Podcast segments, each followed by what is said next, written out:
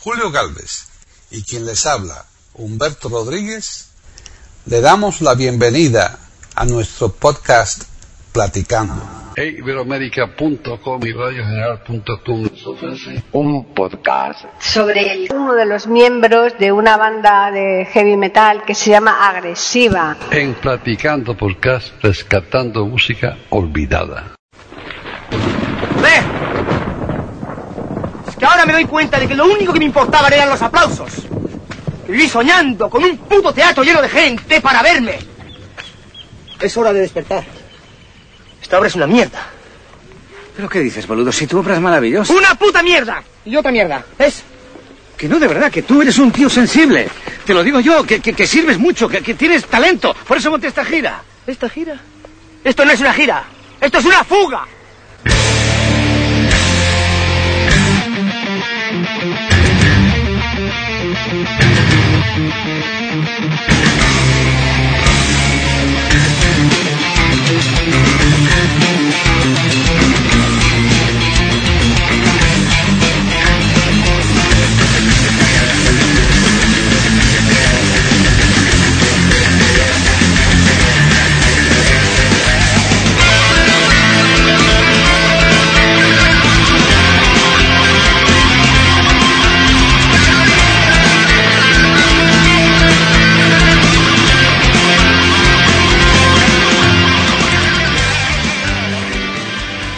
Bienvenidos un día más a Platicando Podcast Rescatando Música Olvidada en iberoamérica.com.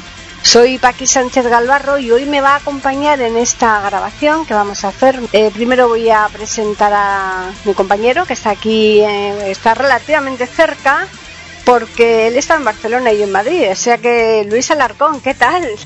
Hola, ¿qué tal, Paqui? ¿Qué tal, oyentes del podcast? Muy buenas. Estamos relativamente cerca para que con el coronavirus no nos no haya problemas, ¿no? Estamos a más de dos metros. No hay ningún problema. Bueno, pues como yo decía al principio, vamos a entrevistar a uno de los miembros de una banda de heavy metal que se llama Agresiva. Y él se llama Samuel San José. Bienvenido, Samuel. Hola, muy buenas. Encantado de estar aquí Hola. platicando. Qué nombrecito, ¿eh? El nuestro, hombre, hace Sí, un sí. poco honor a la música, ¿no? Baladas y tal. ¿Pero se os ocurrió así por, por la música o se os ocurrió por algún motivo especial? Yo creo que fue por la música. El nombre ya estaba cuando yo me uní. Ajá. Yo creo que fue por la música. La verdad es que nunca se lo he preguntado a mi guitarrista, que fue el que, el que le puso el el nombre a la banda. Bueno, esta es una banda que se crea en 2008 y en teoría es de Madrid, aunque según están escuchando nuestros oyentes, Samuel tiene un acento, mm, pues vamos, nada parecido a los madrileños. Él Es de Badajoz, ¿verdad, Samuel? Sí, de- es más, yo siempre digo que de donde yo vengo soy hasta Fisno, Ah, claro, claro. porque es de la capital. Eso está aquí, está muy bien, ¿eh?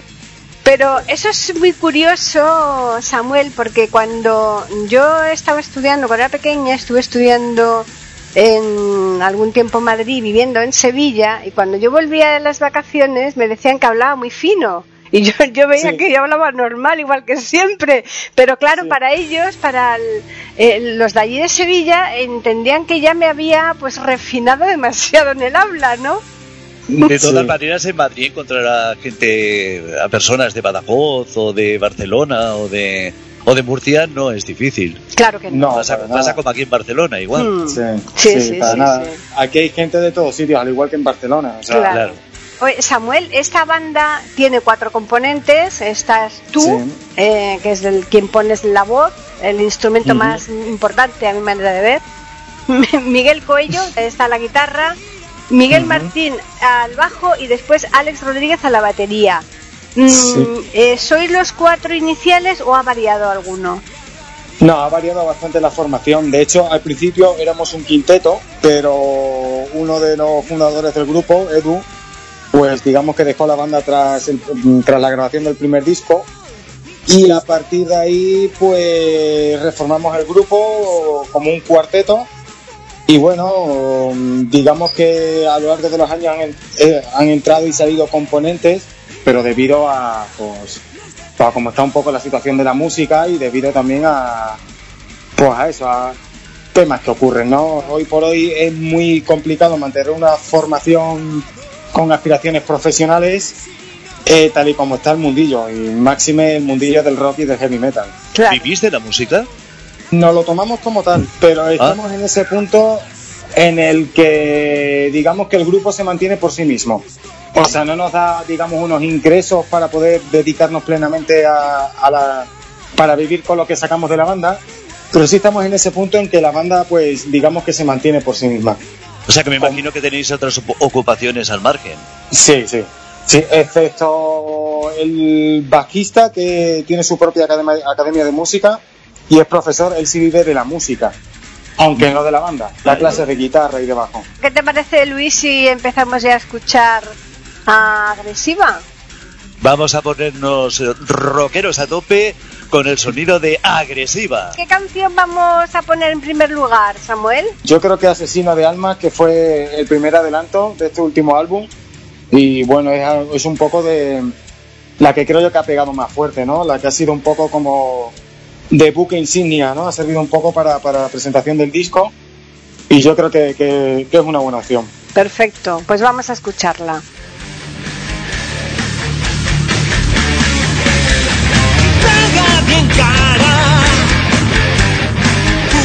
Tu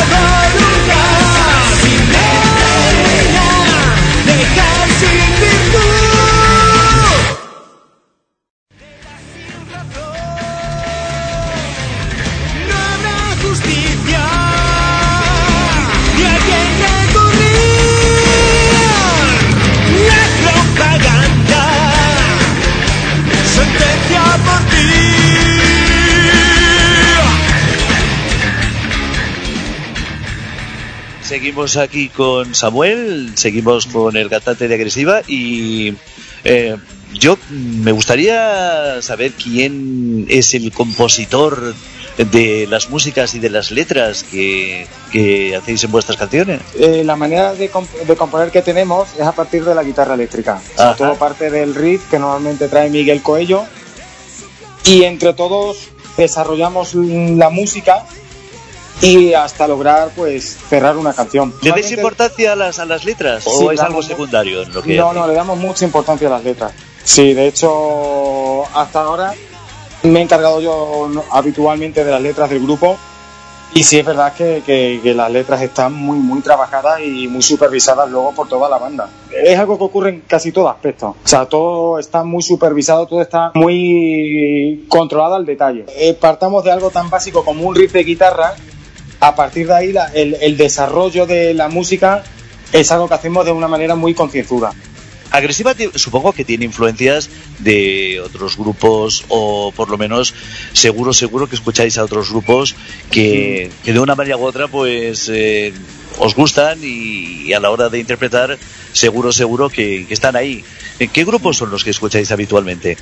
Pues es un poco complicado porque digamos que el grupo ya tiene muchos años y sobre todo tanto Miguel Coello como yo escuchábamos un cierto tipo de música que no coincide quizás demasiado con lo que escuchamos actualmente.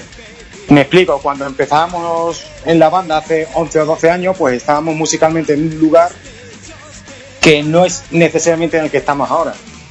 Yo recuerdo que en aquellos inicios sí es verdad que escuchábamos mucho metal, seguimos escuchando mucho heavy metal, sobre todo yo creo que escuchamos más a, nuestros grupos coetáneos, pero bien es cierto que escuchamos otros tipos de música como rock progresivo de los años 70, eh, incluso pop en un momento dado, o sea, no, no nos... El sonido de la guitarra yo le veo alguna influencia, quizá me equivoco, ¿eh? pero eh, de, de Dream Theater, por ejemplo, ¿no? Puede ser, puede ser porque ya digo que Miguel entre sus influencias está el rock progresivo, que luego más tarde pues evolucionó en el metal progresivo que practicaban bandas como, como Dream Theater, Symphony X, etcétera. El inglés es básico. Eh, no necesariamente. Básico de que el acento que es muy básico o es básico para cantar. No, hombre, es que yo creo que ese, este tipo de música mm, sí que predomina bastante más el inglés, ¿no? Sí, eh, digamos que eh, también en esto tenemos que remontarnos un poco cuando me uní yo, me uní yo al grupo, ¿no? Que venía yo de, de vivir dos años en Inglaterra y pensaba que utilizando el inglés, digamos que la banda podría abrirse paso en Europa y en, digamos, fuera de las fronteras de España, ¿no?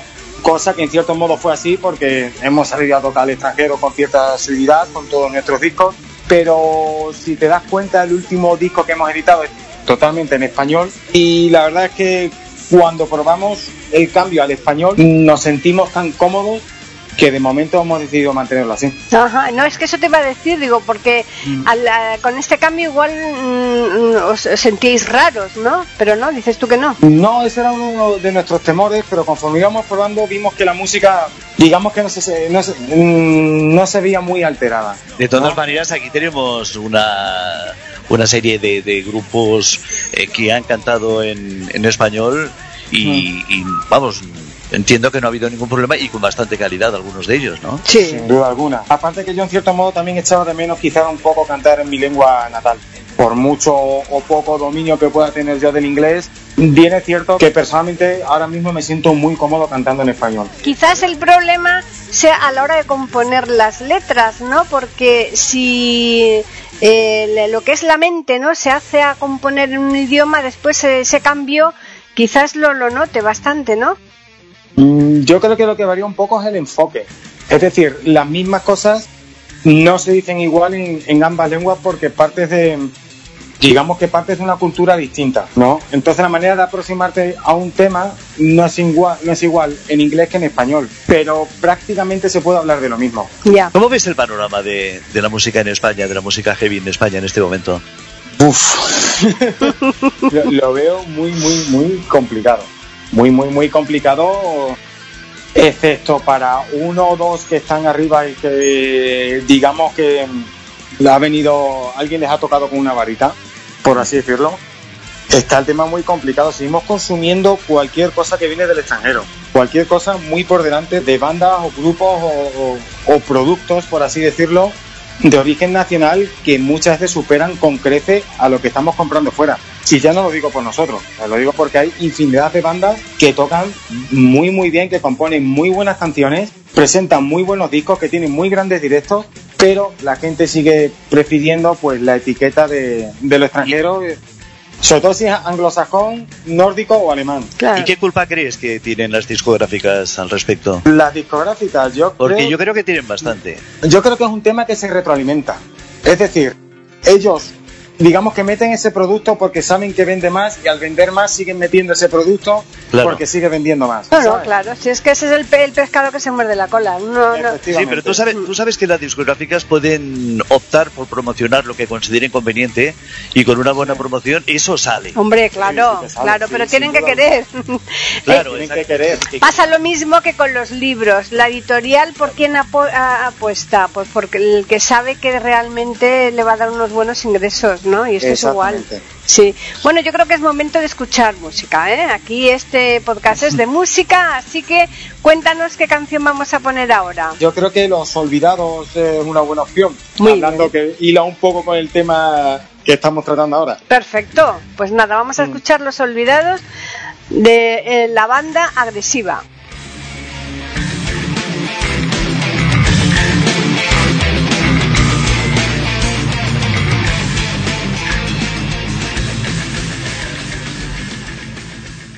Pueden escuchar otros de nuestros podcasts en eiberoamerica.com.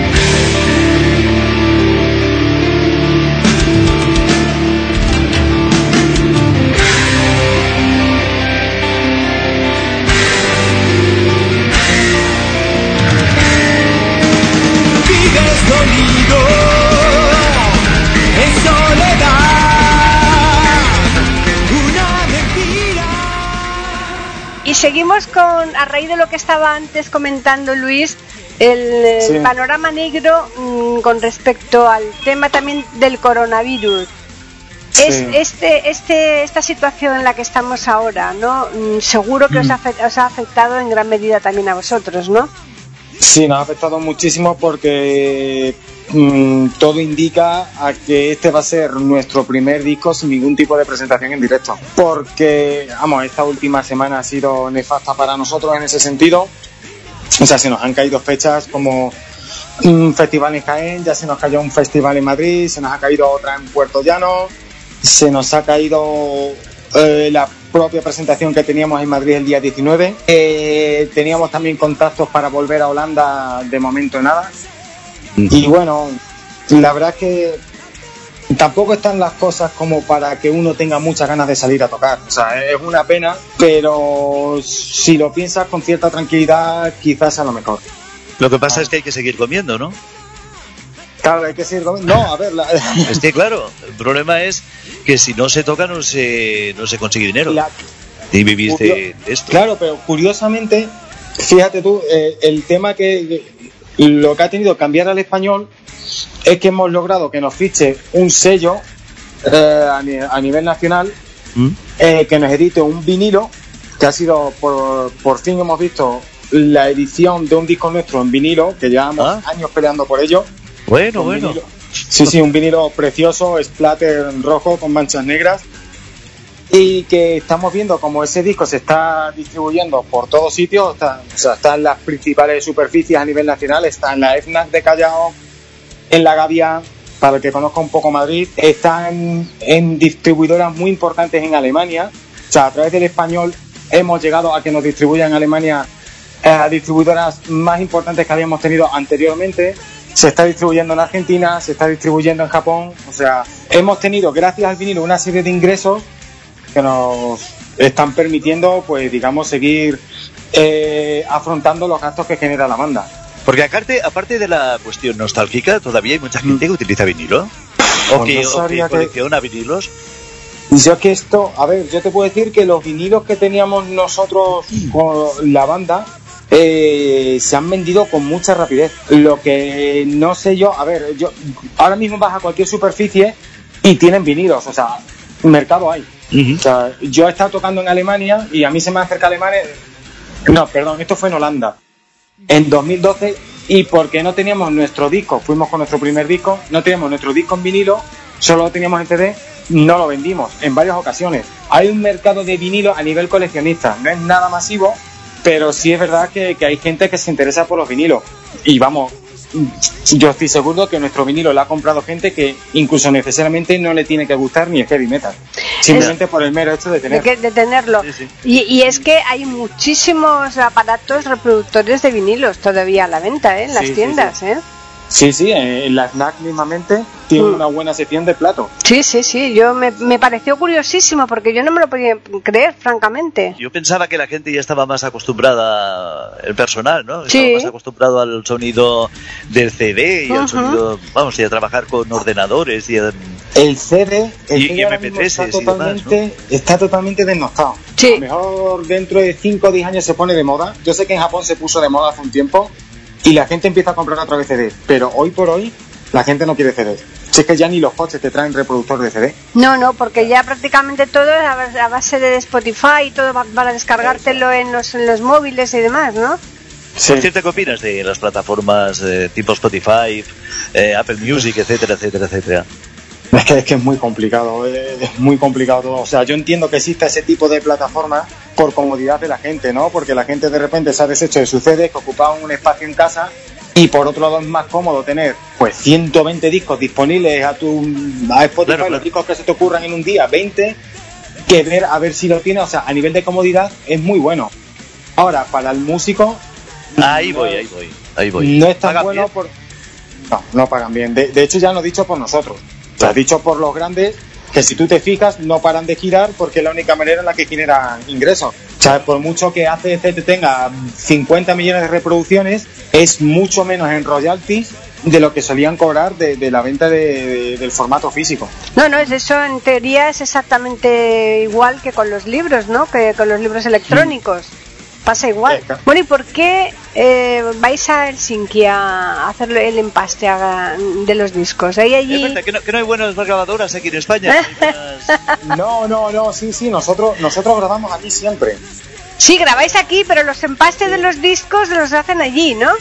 Sí, pero mayormente era porque en el estudio que trabajamos antes, se llama New Life, que es uno de los estudios más importantes de, de heavy metal a nivel español, eh, tenían como un acuerdo, ¿no? Ellos grababan y mandaban directamente a Helsinki, al estudio a Finbox, bastante conocido, y era algo automático.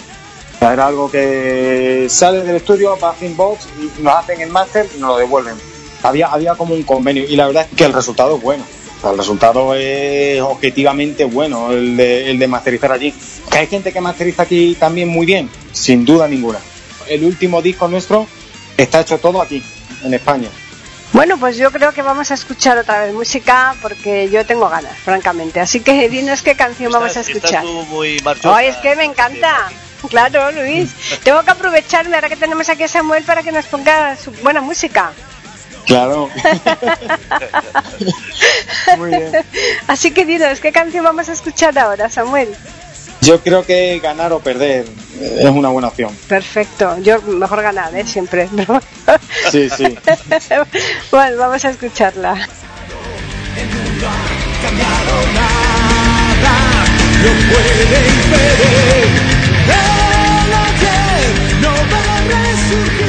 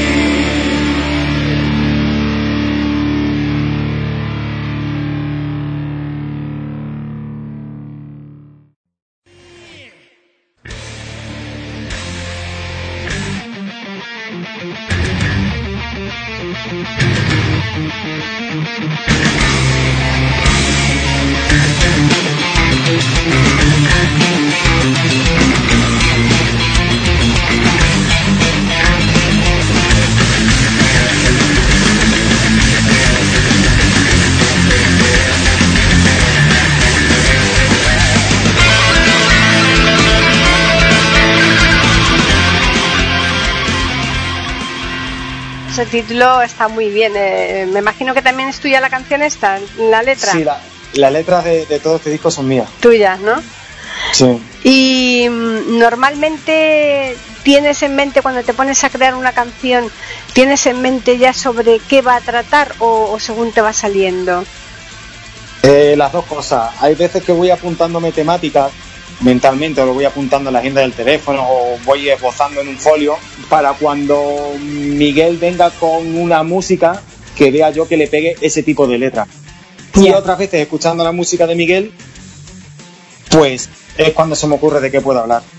Incluso muchas veces, porque nos gusta mucho meter extractos de películas, sobre todo argentinas y españolas, y hay veces que con un extracto de una película, pues he escrito una letra entera. Fíjate, ¿eh? Curioso, ¿verdad, Luis? Sí, sí.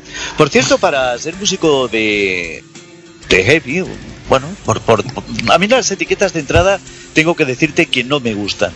Eh, porque considero que, que, bueno que no son ni más ni menos que una forma de entenderse pero que a veces llevan llevan errores pero para, para practicar eh, por ejemplo pues el tipo de música que vosotros practicáis eh, se necesita conocer tener muchos estudios musicales o es más bien cosa de práctica y de calle Las dos cosas. En mi grupo en particular hay gente que tiene estudios, como el caso del guitarrista, el caso del bajista, como te decía antes.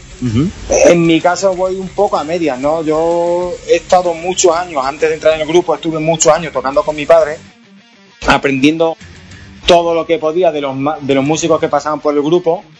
Luego tuve grupo de versiones también.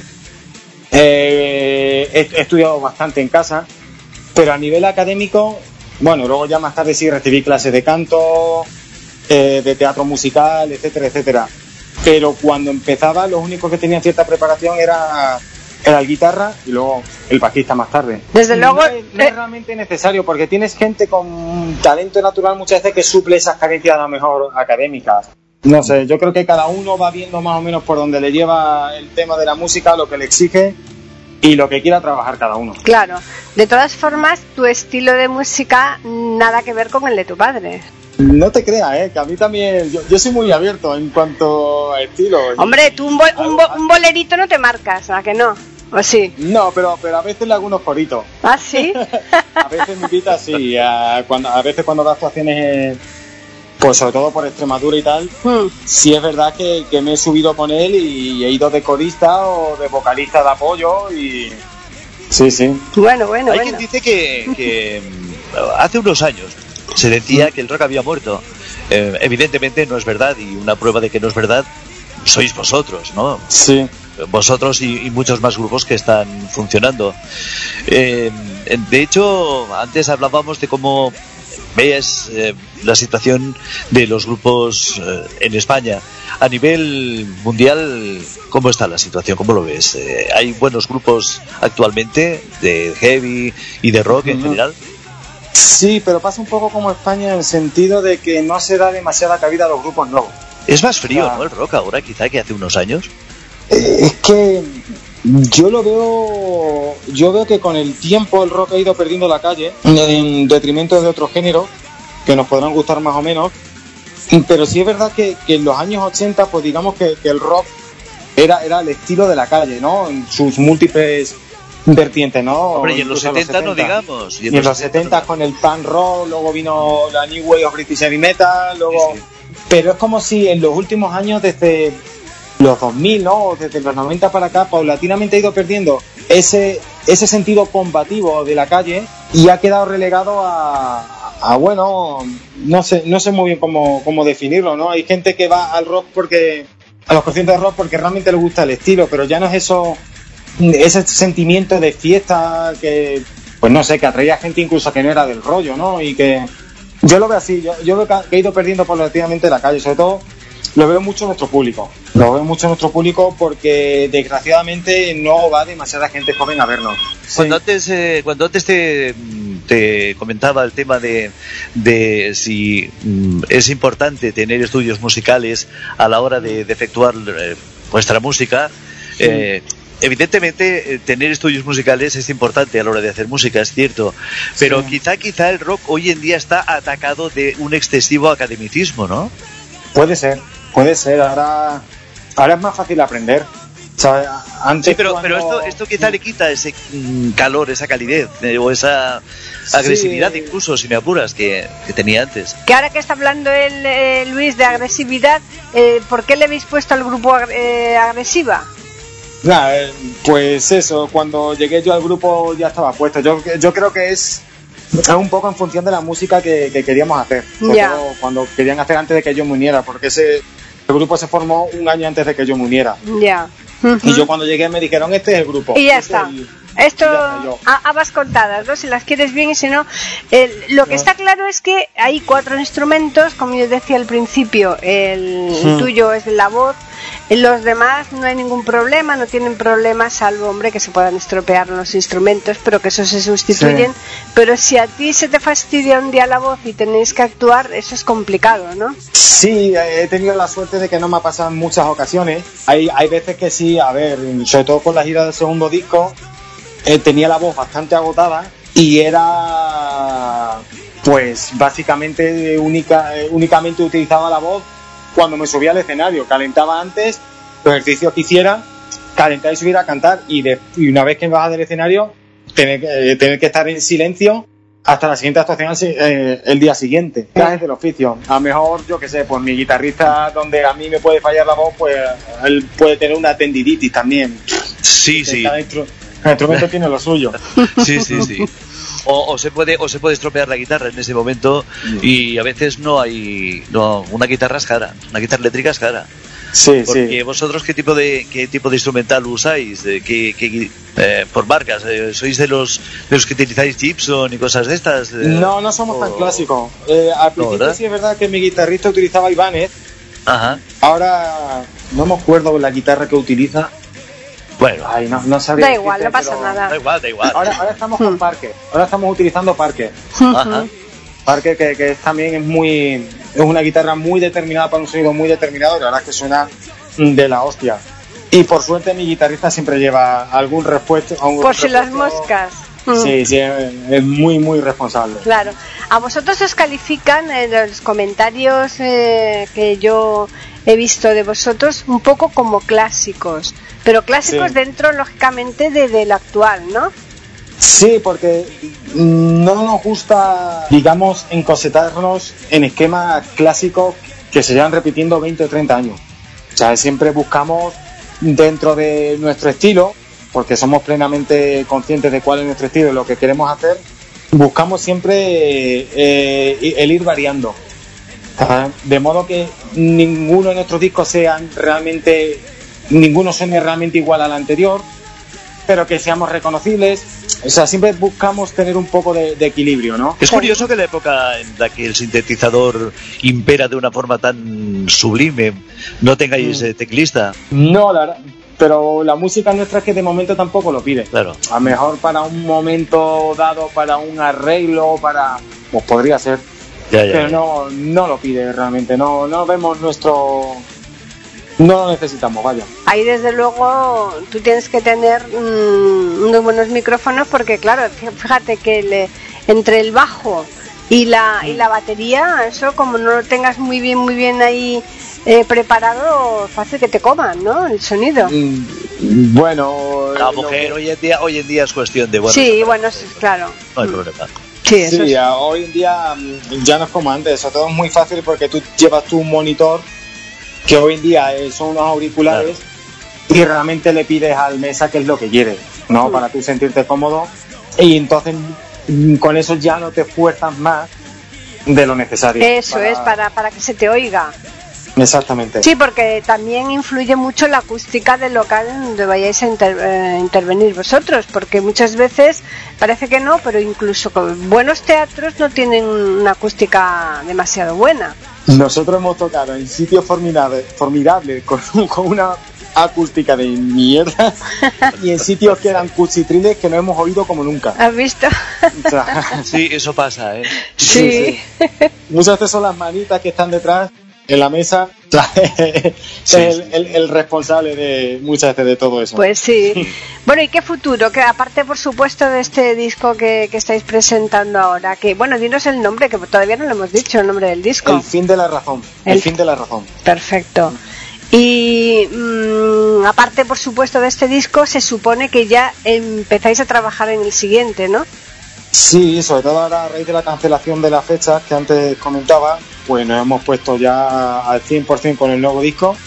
Queremos entrar en estudio el verano que viene y a ver qué es lo que pasa.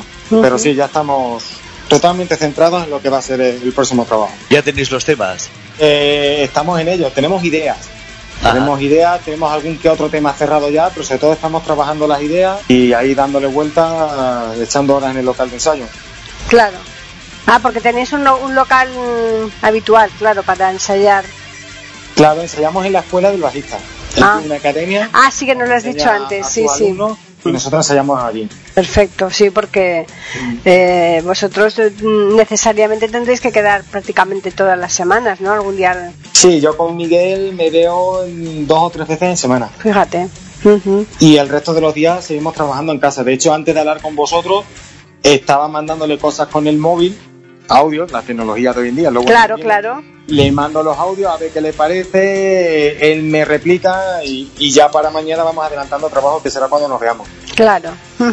Bueno, si algún oyente de los que nos están escuchando eh, quieren, que espero que sean varios, muchos, los que mm, compren el disco que, que estamos aquí ahora, del que estamos hablando, eh, eh, ¿cómo pueden acceder a él? A ver, eh, si quieren CD, Ujú. eh, es que claro, ahora, ahora hay, que, hay que diversificar. Claro, claro. Sí, sí. El CD eh, lo pueden obtener directamente a la banda, ¿no? Contactándonos en Facebook mismamente, pues ahí, ahí nos puede... De hecho hay un apartado de tienda donde tenemos todo el merchandising que nos queda, que no es mucho. Eh, luego nuestros CDs también se venden en un sello italiano llamado Minotauro. Luego, si lo que les interesa es vinilo, pues ahí ya sí tienen que hablar con nuestro sello español que nos ha lanzado el vinilo, que se llama Clifford Records. Clifford con dos F y terminado en D, como el nombre anglosajón. Sí. Clifford. Una cosita, oye, ¿No habéis pensado, porque esto me imagino que, que sería interesante a la hora de ahorraros bastante dinero, ¿no? ¿No habéis pensado en la posibilidad? Antes hablabas tú de las posibilidades tecnológicas que se ofrecen hoy en día. ¿No habéis pensado en la posibilidad de produciros vosotros vuestros propios discos? No, porque siempre nos gusta tener una voz externa de la banda. A eso puede salir, hay grupos a los que les sale muy bien y hay muchísimos grupos a los que les salen fatal. De hecho, hay grupos muy grandes donde los peores discos de su carrera son los producidos por miembros de la propia banda. Ya. Hay grupos de sobra conocidos, ¿no? A nosotros nos gusta tener siempre una voz externa, un alguien que venga de fuera del grupo, que ponga cierta distancia y diga esto sí, esto no. Incluso en un momento dado, pues rearregle los temas, como ha pasado en New Life cuando hemos grabado con ellos. Eh, y creemos que, que sienta bastante bien al grupo, porque hay veces que hay cosas que se te escapan. ¿no? O a lo mejor pues te puedes poner muy cabezón con una idea, cuando a lo mejor quizás esa idea en el fondo no es tan buena. Bueno, antes de finalizar, yo creo que vamos a escuchar otra canción. ¿Con qué canción vamos a despedir este podcast, Samuel? Pues eh, Perdición, ¿la tenéis por ahí? Sí, claro. Pues yo creo que Perdición está bastante bien. Perfecto, pues vamos a escucharla.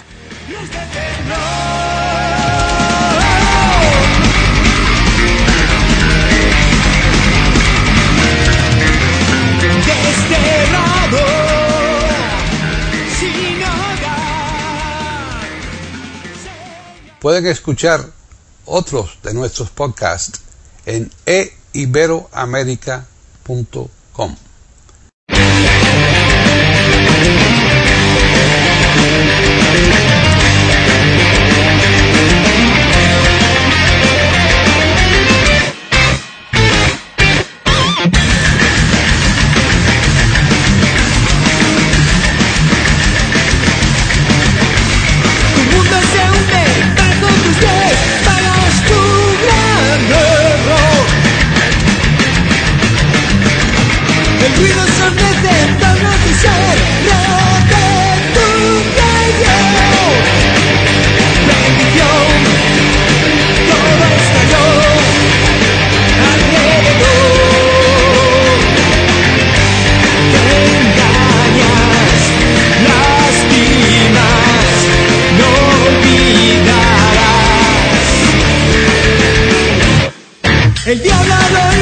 te susurró, abril te regaló.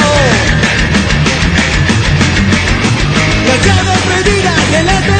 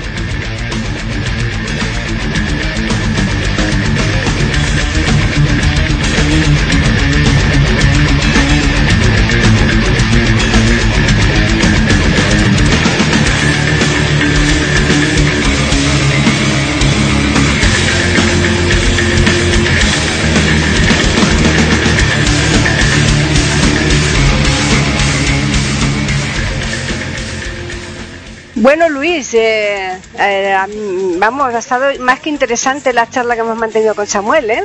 Ha sido un auténtico placer para mí compartir este tiempo contigo y con Samuel, con los dos. El placer ha sido mío. Y- hecho, esta puede ser la última entrevista ya que demos, digamos, relacionada con este último lanzamiento. Ya con esto cerramos un ciclo. O sea, Perfecto. ha sido todo un placer para mí.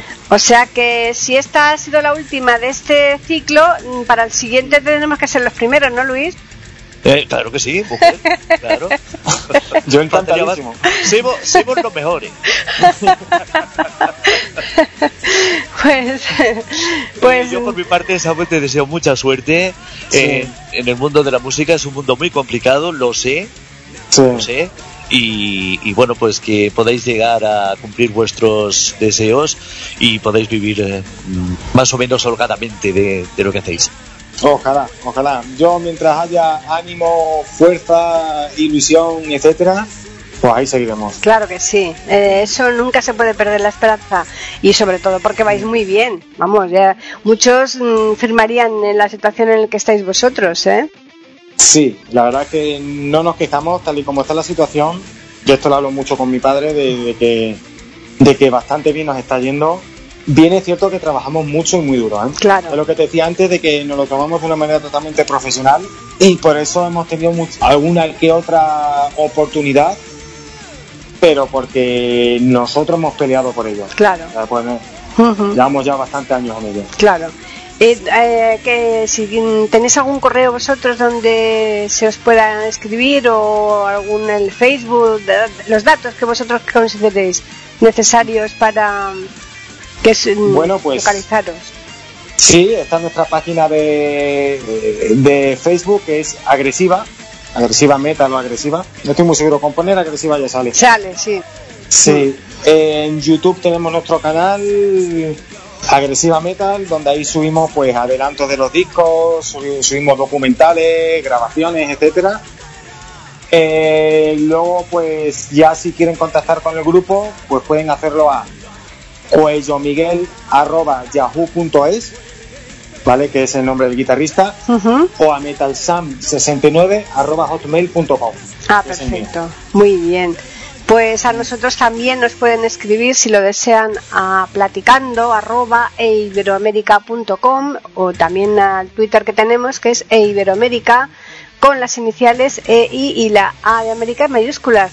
Agradecerte un montón que hayas estado con nosotros, que hayas dedicado un montón de rato aquí a nuestros oyentes. Samuel.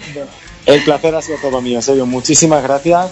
Un saludo a los oyentes de Platicando y en serio, muchas gracias a los dos. Pues nada, mm, nosotros nos despedimos y les recordamos a todos nuestros oyentes que les esperamos aquí el próximo miércoles con un nuevo programa de Platicando Podcast, rescatando música olvidada, que en este caso no es olvidada, es muy, muy, muy, muy reciente.